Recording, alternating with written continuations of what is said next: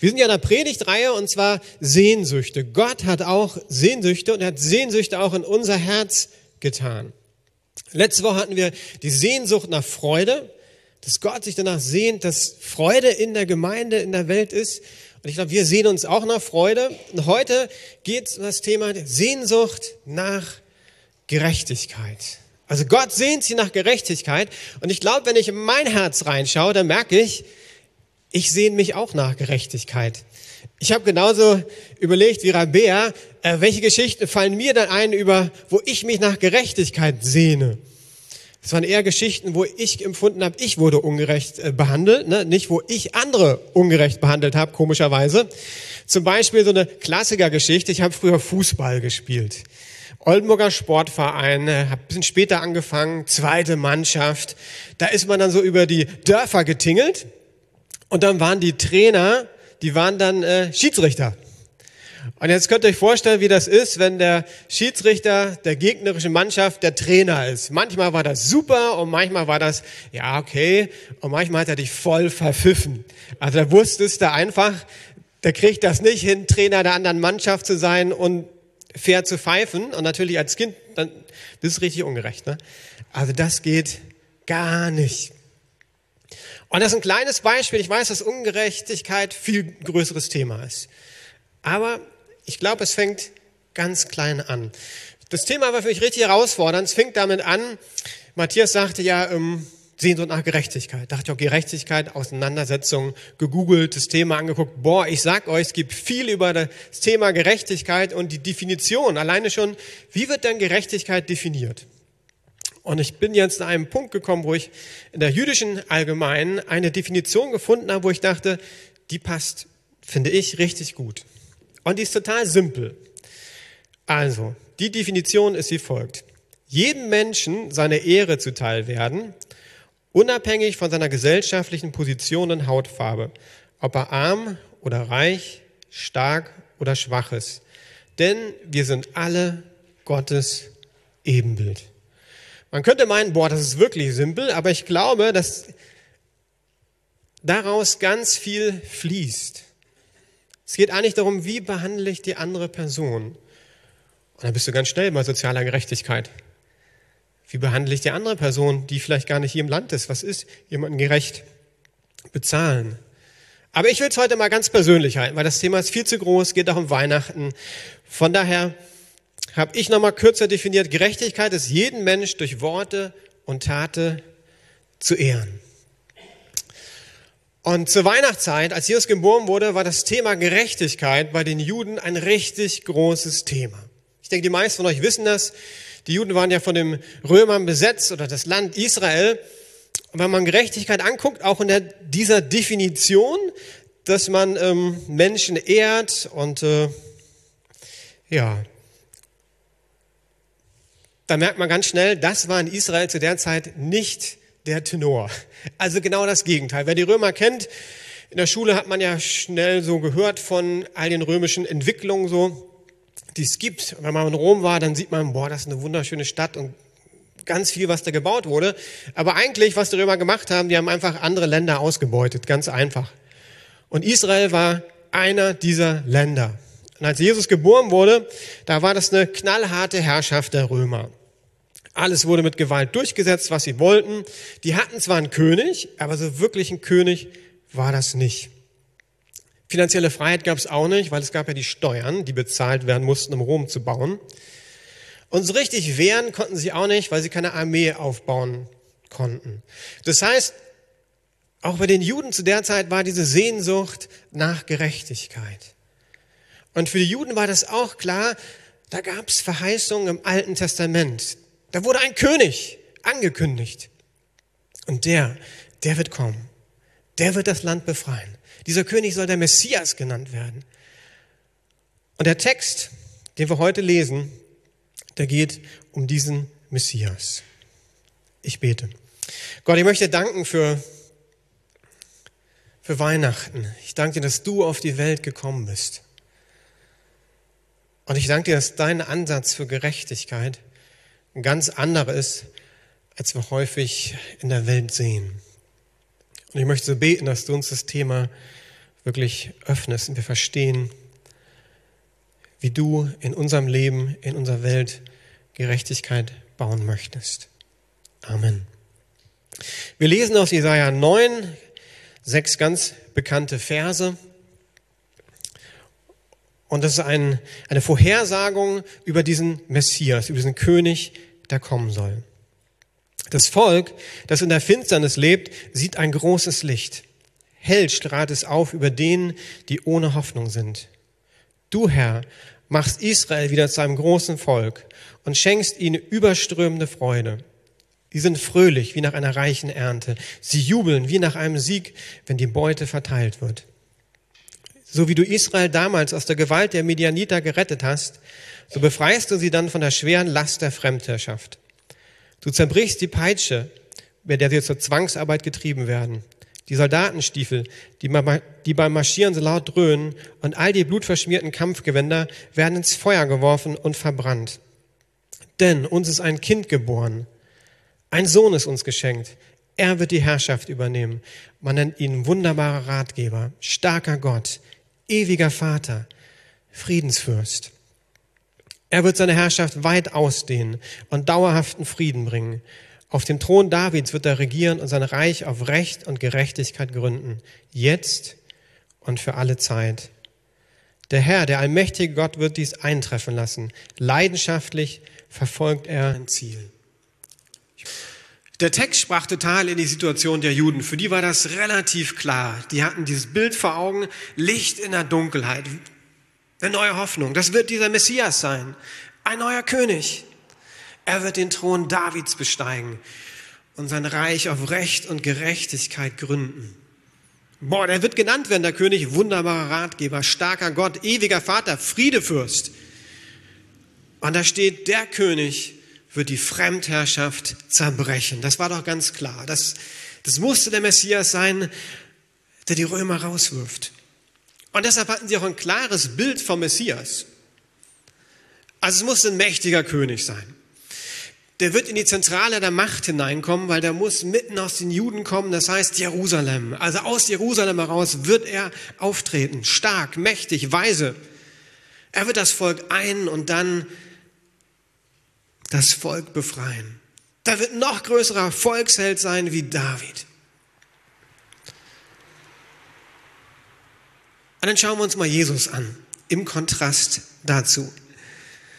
Also die Eltern, hm, Maria und Josef, beides Teenies, nicht bekannt, kein Stammeshaupt oder irgendwas, so eigentlich eine Fehlbesetzung könnte man sagen. Ne? Also, also es passt nicht. Geburtsort, naja, die haben gedacht, er wird im Palast geboren oder irgendwo zumindest in einem wohlhabenden Haushalt. Ein Stall in Bethlehem. Das, das geht ja gar nicht. Zumindest Engel, die verkündigen irgendwie was Gutes. Das ist schon mal, das ist gut, ne? Die verkünden eine gute Botschaft, aber dann Katastrophe. Wem verkünden die das? Den Hirten. Wer waren denn die Hirten? Die waren ganz unten in der Gesellschaft. Ich habe überlegt, was könnte das heute sein? Unsere lieben, netten, gelben BSR-Mitarbeiter. Also wo wird die gute Nachricht verkündigt? In Wedding bei den BSR-Mitarbeitern. Das war, die, das war falsch. Also wir leben noch direkt hier. Also Parlament, Reichstag. Also, da muss das verkündet werden. Der soll doch der Befreier sein. Zumindest gab es Geschenke. Das war schon mal ganz gut. Aber wer bringt die Geschenke? Magier aus dem Osten, nicht mal Juden. Was ist denn das? Das passt doch hinten und vorne nicht. Kein Wunder, dass die geistlichen Leiter Jesus nicht erkannt haben. Ich bin ja ein bisschen oldschool, ne? ich habe noch äh, analog fotografiert. Ich weiß gar nicht, ob ihr das kennt. Gibt ja digital und analog. Äh, und bei digital gab es dann natürlich verschiedene Firmen. Ich habe eine Canon-Kamera gehabt. Da gab es sowas, nannte sich Bajonettverschluss. Also rauf auf die Kamera, drehen, macht's Klick. Praktiker hat ein anderes System gehabt, Drehverschluss. In der Vorbereitung dachte ich, die Vorstellung, die die Juden gehabt haben, das ist ein bisschen wie eine Canon-Kamera und ein Praktiker-Objektiv. Du kannst so viel drehen, wie du willst. Das passt nicht. Das funktioniert nicht. Also Jesus sprengt den Rahmen, das ist sein ganzes Leben so. Und das fängt schon als Baby an. Und dann wird ja hier gesagt, der soll auch noch Frieden und Gerechtigkeit bringen. Wie soll das denn funktionieren? Also wenn wir das Bild von den Juden nehmen, dann kann ich total verstehen, dass, also, das kann gar nicht der Messias sein. Aber was wäre, wenn Jesus und Gott einen ganz anderen Lösungsansatz hat für das Problem? Wenn es in dem Text, wir gucken uns gleich die Punkte nochmal an, gar nicht darum geht, die Römer aus dem Land irgendwie rauszukriegen. Ich glaube, dass Gott es hier um ein viel größeres Problem der Ungerechtigkeit geht. Weil Gott sieht natürlich, dass die Römer ungerecht sind. Er sieht aber genauso, dass Israeliten auch ungerecht sind. Spricht Jesus teilweise an, ziemlich direkt und sagt, hey, ihr seid ja auch ungerecht. Und das Problem schaut er an. Im Grunde genommen ein globales Problem der Ungerechtigkeit. Sind wir genau richtig in der heutigen Zeit? Globalisierung ist ja das Thema, ne? Und im Grunde genommen hat Gott das gemacht. Er hat das Thema Ungerechtigkeit angeguckt, global, und hat einen ganz anderen Lösungsansatz. Jetzt brechen wir das Thema mal runter. Ungerechtigkeit. Wo ist denn das Problem in deinem Leben mit Ungerechtigkeit? Das heißt, wenn du andere ungerecht behandelst, das ist das Problem. Ne? Also wir können immer sagen, die anderen sind ungerecht. Ich glaube ja, das Problem liegt eigentlich bei mir. Und ich bin ganz einfach gestrickt. Ich weiß nicht, wie es euch geht. Ne? Also mein Problem mit Ungerechtigkeit ist mein Herz. Wenn ich in mein Herz reinguck, dann merke ich, ich bin halt nicht immer so, wie ich sein möchte. Da gibt's Egoismus bei mir, ich habe keinen Bock manchmal Dinge zu machen, da gibt's Neid, da gibt's Eifersucht. Und ich glaube, das ist die Wurzel für Ungerechtigkeit. Ganz simpel, ganz einfach. Und was Gott sagt, ich habe einen ganz anderen Lösungsansatz. Und zwar Gerechtigkeit durch Herzensveränderung. Und das hat mich schon total begeistert, äh, weil Gerechtigkeit ganz, ganz viel auf der Welt sehen. Ich muss an Che Guevara denken, das ist so ein ganz bekannter Freiheitskämpfer, hat Kuba mit, in Anführungsstrichen, befreit. Und äh, für Gerechtigkeit ist er eingetreten. So, als ich jünger war, gab es ein Poster von dem, so, so, sahen so ganz nett aus, ne? Aber was hat der gemacht? Ja, der wollte mit Gewalt Veränderung erreichen. Und Gott sagt, ich möchte Gerechtigkeit, ich liebe Gerechtigkeit, aber ich möchte Gerechtigkeit durch Herzensveränderung erleben. Ganz anderer Ansatz. Wir gucken uns den Text mal an, weil ich glaube, da finden wir ein paar Schlüssel und auch Lösungen für dieses Problem der Herzensveränderung. Und ich werde den Text jetzt mal nehmen und einfach aus einer anderen Perspektive angucken. Wir schauen einfach mal Jesus an. Passt Jesus in der Text als Messias? Und ich habe diese drei großen Punkte herausgenommen. Das Licht in der Dunkelheit. Er ist dieser neugeborene König. Und er wird die Fremdherrschaft zerbrechen. Also da steht, dieser neue König wird der Licht in der Dunkelheit sein. Er wird eine neue Hoffnung bringen. Jetzt schauen wir mal die geistliche Situation an zur Zeit Jesu. Wenn wir das letzte Buch im Alten Testament angucken, Malachi, und dann schauen, wann ist der erste Prophet wieder aufgetreten. Dann merken wir, da gab es irgendwie so eine Stille, nennt das, nennen wir das auch. Da ist irgendwie kein Prophet mehr aufgetreten für 400 Jahre. Die Propheten waren die, die das Wort Gottes weitergeben haben an die Menschen. Das ist dramatisch. Und in dem Sinne war es eine geistliche Dunkelheit. Und Jesus bricht rein in diese Dunkelheit. Es passiert was Neues. Es gibt eine neue Hoffnung. Darum finde ich total cool, die ganzen Engel und dieses ganze Licht, weil das passt ja, Licht in der Dunkelheit. Die Engel bringen Licht hinein. Wen begegnen sie? Na, den Hirten. Für wen ist diese neue Hoffnung? Für die, denen es nicht so gut geht. Für die, die am Rande der Gesellschaft sind. Für die, die Hoffnung brauchen. Dann sind da die drei Weisen, das sind ja Menschen, die gar keine Juden sind. Das Licht kommt nicht nur für die Juden, es kommt auch für uns, für dich und mich, für die Heiden, wie das die Bibel nennt. Und wenn wir das angucken, auch aus dem jüdischen Kontext, das ist was ganz Neues, noch nie da gewesen. Das ist was, also, was ganz Besonderes. Und wisst ihr was? Ich habe Berlin angeguckt und dachte, das gilt genauso heute für Berlin. Wenn ich Menschen das erzähle, was Weihnachten passiert ist, das ist für die erstmal, also das ist kaum nachvollziehbar. Wir haben so einen Alpha-Kurs, wo wir über den Glauben reden und ich probiere immer wieder zu erklären, was das bedeutet. Und merkt, das ist auch in der heutigen Zeit was total ungewöhnliches, was Neues für die meisten Menschen. Also Licht in der Dunkelheit, eine neue Hoffnung. Und dann ist dieser ungewöhnliche König, der geboren wird. Schauen wir mal an. Starker Gott. Ja, passt perfekt auf Jesus, oder? Zeichen, Wunder, Heilung, Auferstehung von den Toten. Ewiger Vater. Hm. Wie passt das denn?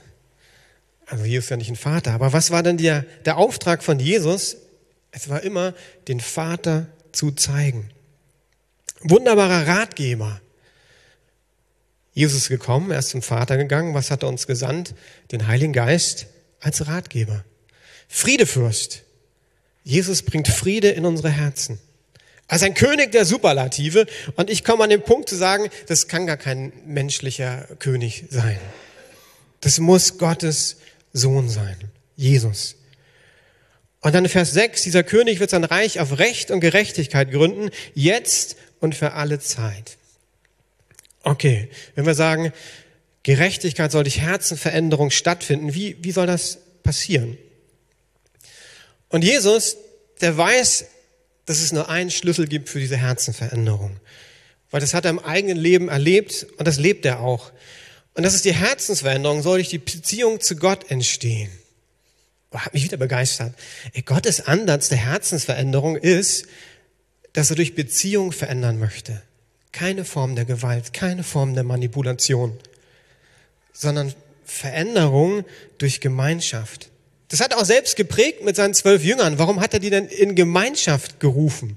Er nannte Jünger auch eigentlich nur Freunde. Warum nannte er sie Freunde? weil er geprägt hat durch Gemeinschaft. Drei Jahre lang war er mit ihnen unterwegs.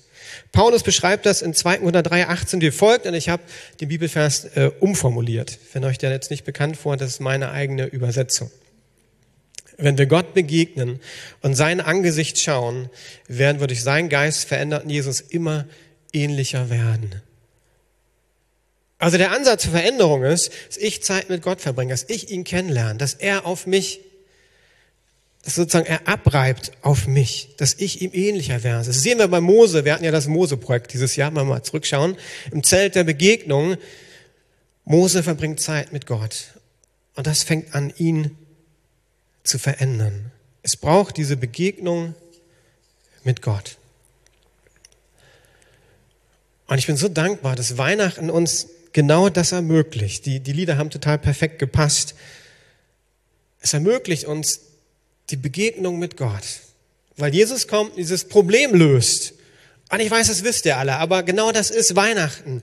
Dass Jesus sagt, ich komme mit einem Auftrag. Vielleicht zwei Aufträge, aber der eine Auftrag auf jeden Fall. Er möchte diese Beziehung zu Gott wiederherstellen.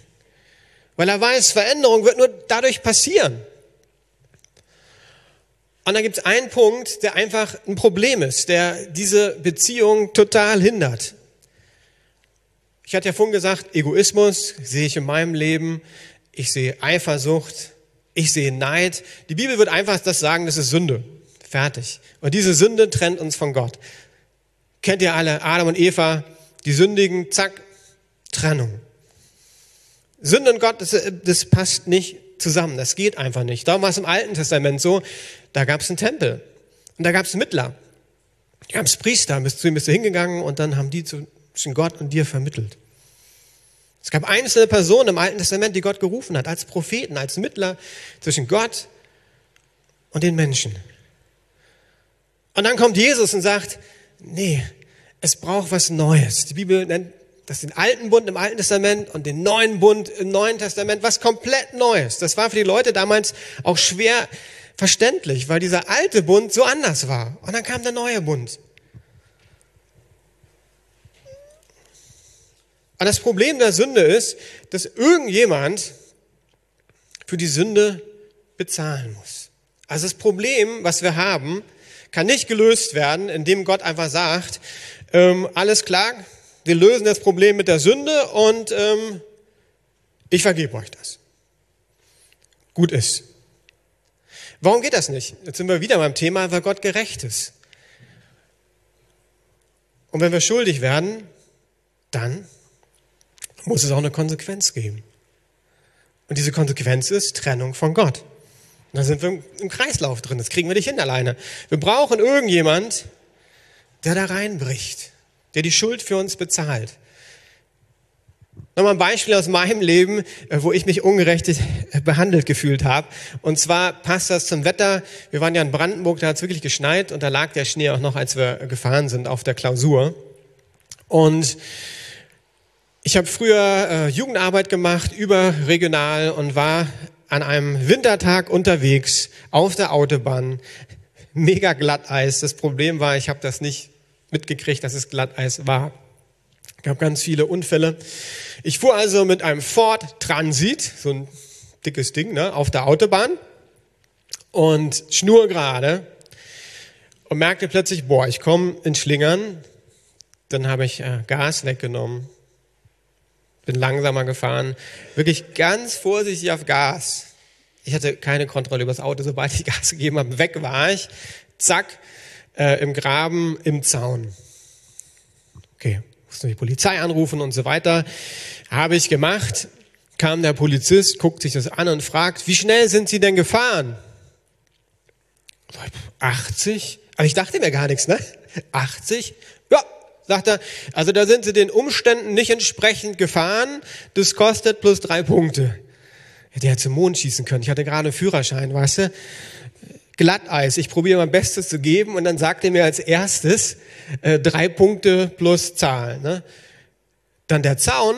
Ich dachte, der war schon kaputt. Also ich will nicht meine Hand ins Feuer legen, den ich kaputt gefahren habe, aber irgendwie schien er mir schon kaputt. Habe ich dann auch noch eine Rechnung bekommen. Aber das Beste war dann, die Organisation, mit der ich gearbeitet habe, die hat so ähm, Regeln gehabt, Policies. Und eine Regel war, wenn du einen Unfall hattest, musstest du die ersten 1000 Euro selbst bezahlen. Also ich hatte also den Unfall, die drei Punkte, äh, die Strafe für die drei Punkte, äh, den Zaun musste ich zahlen und 1000 Mark, ähm, weil ich zufällig den Wagen gefahren bin. Das fand ich ja unheimlich ungerecht. Und in der Organisation, wo ich gearbeitet habe, wir haben auch noch von Spenden gelebt. Also äh, ich hatte das Geld gar nicht. Und da war ein Freund von mir, der hat gesagt, er zahlt mir das. Er hat für mich gezahlt. Und genau das hat Jesus gemacht, wo wir in einem Kreis sind. Wir können aus dem Kreislauf nicht raus. Da muss irgendjemand rein, der bezahlt. Wie mein Freund. Er zahlt für uns. Und weil es um Sünde ging, kann man das nicht mit Geld aufwerten oder so. Und es kann nur eine Person sein, die ohne Sünde lebt, damit sie für unsere Sünden stirbt. Und genau das hat Jesus gemacht. Und das wisst ihr alle, das kennt ihr alle, aber genau darum geht's Weihnachten. Also Gerechtigkeit durch Herzensveränderung. Herzensveränderung durch Beziehung zu Gott. Beziehung zu Gott durch Jesus. Ganz einfache Gleichung. Dass du Gnade erlebst, dass du Vergebung erfährst, dass du zum Vater kommen kannst. Das ist das Geschenk vom Weihnachten. Und Tim Keller sagt, der Mensch, der in seinem Herzen gegriffen hat, was Gottes Gnade für ihn bedeutet, wird Gerechtigkeit üben. Das heißt, wenn wir verstehen, was Jesus für uns getan hat, in seine Gegenwart kommen, dann sollte eine normale Reaktion sein, dass wir anfangen, Gerechtigkeit zu üben. Weil wir selbst Vergebung erfahren haben. Bedingungslose Liebe kann man das nennen. Bedingungslose Annahme. Und wenn wir es selbst erfahren haben, dann sollte es normal sein, das weiterzugeben.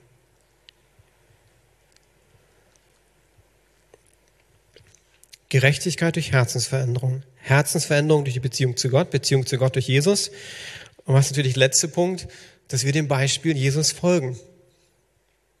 Dass du und ich als Nachfolger von Jesus Gerechtigkeit leben. Jeden Menschen seine Ehre zuteil werden, unabhängig von seiner gesellschaftlichen Position und Hautfarbe, ob er arm oder reich, stark oder schwach ist. Denn wir alle sind Gottes Ebenbild. Ich weiß nicht, wie dein Alltag ist äh, bei der Arbeit, wie deine Familie so tickt. in der Uni, Schule. Aber dein Job ist bedingungslose Liebe und Annahme. Guckt einfach Jesus an, Zachäus, dieser reiche Typ, keiner mochte den, stolz, arrogant. Was sagt Jesus? Hey, darf ich zu dir, darf ich zu dir ins Haus kommen? Das ist bedingungslose Annahme. Der war nicht toll, der Typ, der war nicht beliebt, der Typ. Zu dem Typ wollten du und ich nicht eingeladen werden. Bei einer Einladung hat mir gesagt, oh, pff, muss jetzt nicht unbedingt sein. Wer ist in deinem Leben, wo es dir so geht, mm, muss nicht unbedingt sein. Es ist ja nicht schwer, wenn du eine Person hast, die du, wo du begeistert bist, ne? die du richtig cool findest. Spannend ist ja die Person, wo du sagst, Zachäus, muss nicht unbedingt sein. Den Nächsten zu lieben, nennt das die Bibel auch einfach. Den Nächsten. Auf deiner Arbeit, wer ist da dein Nächster? Schule, Uni, Familie hoffentlich nicht. Ich hoffe, die, die, wir mögen unsere Familie. Aber auch da kann es vielleicht passieren, dass da irgendwo dein Nächster ist. Dann sagst du, okay, Klaus, wie, wie weit soll ich denn da gehen? Das ist ja ziemlich krass. Ja, stimmt. Aber Jesus war ja auch krass. Also was hat er denn für dich und mich gemacht? Dieser Kreislauf konnte ja nur durch Jesus durchbrochen werden, indem er für uns stirbt. Das heißt, Nächstenliebe, diese Gerechtigkeit leben, dass das Jesus gelebt hat, bedeutet wirklich, dass wir uns auch hingeben. Christsein bedeutet, sich hinzugeben. Wie behandelst du Menschen in deinem Umfeld? Wie behandelst du Menschen in der U-Bahn? Ich bin manchmal erstaunt, wenn ich Christen sehe und wenn wahrscheinlich manche Menschen mich sehen und wissen, ich bin Pastor, sind sie vielleicht auch erstaunt. Äh, wie, wie behandeln wir denn Menschen? Und das fängt nächste Woche wieder an, wenn du in diesem verrückten Berlin unterwegs bist. Wie behandelst du Menschen? Lässt du jedem Menschen seine Ehre, ich mag das Wort, seine Ehre zuteil werden? Ich nehme mal Monika, ich weiß, Monika ist Lehrerin und äh, hat deshalb Kollegen und so weiter. Was ist ihre Aufgabe? Ihre Aufgabe ist, die anderen Lehrer zu ehren. Warum? War ja auch in der Begründung, weil sie Gottes Ebenbild sind. Also die Begründung ist nicht, weil sie besonders gut sind oder irgendwas, sondern die Begründung ist, sie sind Gottes Ebenbild und deshalb sollen wir sie ehren. Spannend. Kannst du Jesus wieder angucken. Gibt diese Frau im Jakobsbrunnen, die auch so, also ging gar nicht, ne? die war Außenseiter.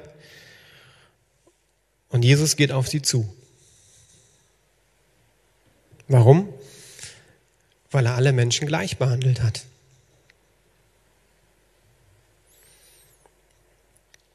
Lass jedem Menschen seine Ehre zuteil werden in der nächsten Woche. Egal wem du begegnest unabhängig von seiner gesellschaftlichen Position und Hauptfarbe, arm, reich, stark, schwach. Zeig deinen Mitmenschen, lasst uns unseren Mitmenschen zeigen, dass er Gottes Ebenbild ist. Und das ist Gerechtigkeit runtergebrochen. In a nutshell, sagen die Engländer, äh, ganz klein. Und da wird es plötzlich auch ganz persönlich. Wir können über globale Probleme reden, die können wir nicht alle lösen. Aber in unserem Leben können wir heute hier anfangen. Und wenn du sagst, ja Klaus, wenn ich ehrlich bin, ich habe aber nicht diese Liebe und Ehre, dann ist das für mich wieder nicht schlimm, wenn du ehrlich bist und sagst, ich habe sie nicht. Dann ist da der Ansatz von Jesus wieder aus der Beziehung mit Gott heraus, lass unser Herz verändern dann müssen wir Jesus neu kennenlernen, damit seine Liebe abreibt. Und da möchte ich euch auch ermutigen. Es geht nicht darum, dass wir, habe ich ja vor äh, drei Wochen darüber gesprochen, Hintern zusammenkneifen und letzte Liebe rausdrücken. Äh, nee, wenn du keine Liebe hast für andere Menschen, dann musst du ehrlich sein. Aber dann ist die Antwort nicht, ehrlich sein und die Tür hinter dir zuzuschließen äh, und zu sagen, ich will keinen Menschen mehr sehen. Du kannst gerne die Tür zuschließen und sagen, Gott, ich brauche dich. Ich, ich, ich habe keine Liebe für die Menschen. Ich habe so Schwierigkeiten, dieser Person Respekt zu zeigen, weil die macht mich so aggressiv, wenn ich die sehe. Und solche Menschen gibt's ja, ne? Das ist ja Realität. Aber deine, mein Auftrag ist Gerechtigkeit zu leben. Und das sind meine zwei Ermutigungen. Dass auf der einen Seite wir nächste Woche wirklich gucken, wo können wir diesen Respekt, diese Liebe weitergeben. Auf der anderen Seite, wir merken, ich hab's nicht, dann zu sagen, okay, ich muss neu Gott begegnen. Und Veränderung passiert bei Gott durch Beziehung mit ihm. Das ist ein bisschen komisch, manchmal ein bisschen kompliziert. Ne? Wäre viel schneller und einfacher, so einen Knopf zu drücken, ein Gebet und dann kommt Liebe und Geduld und Respekt so. Bupp. Ist aber nicht so.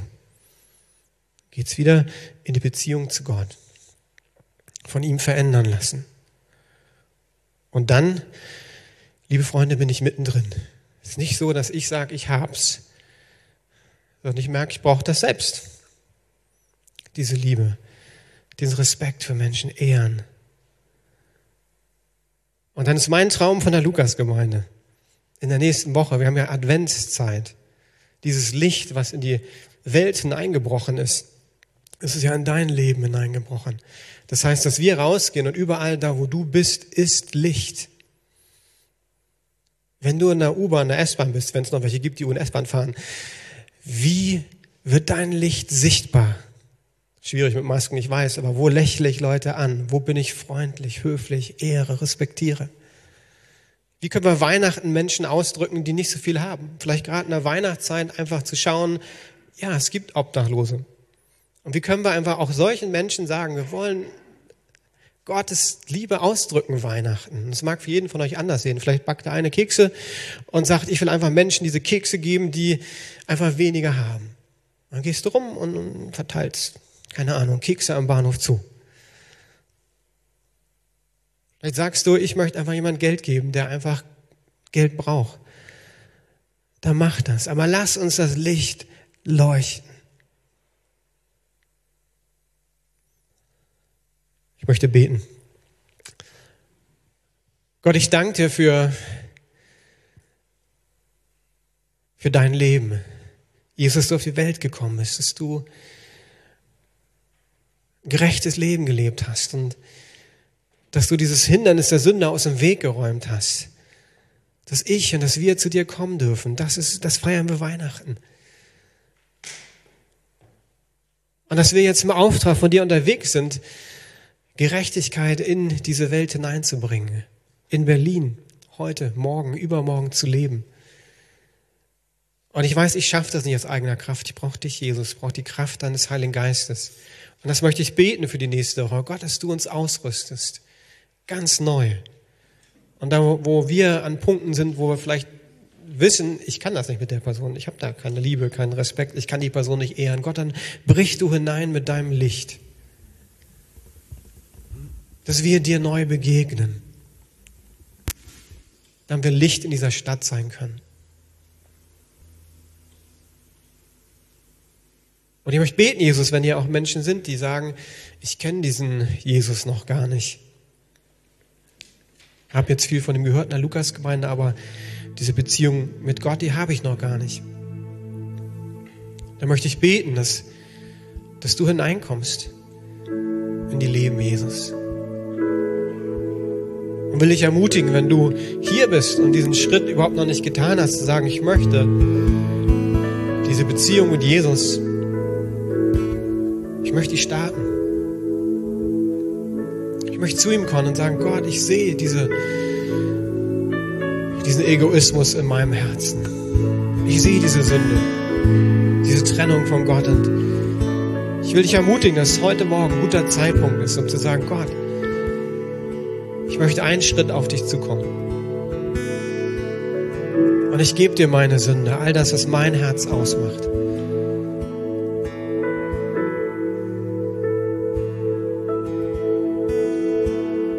Ich will dich ermutigen, dass du dir eine Minute nimmst, einfach jetzt mit Gott redest.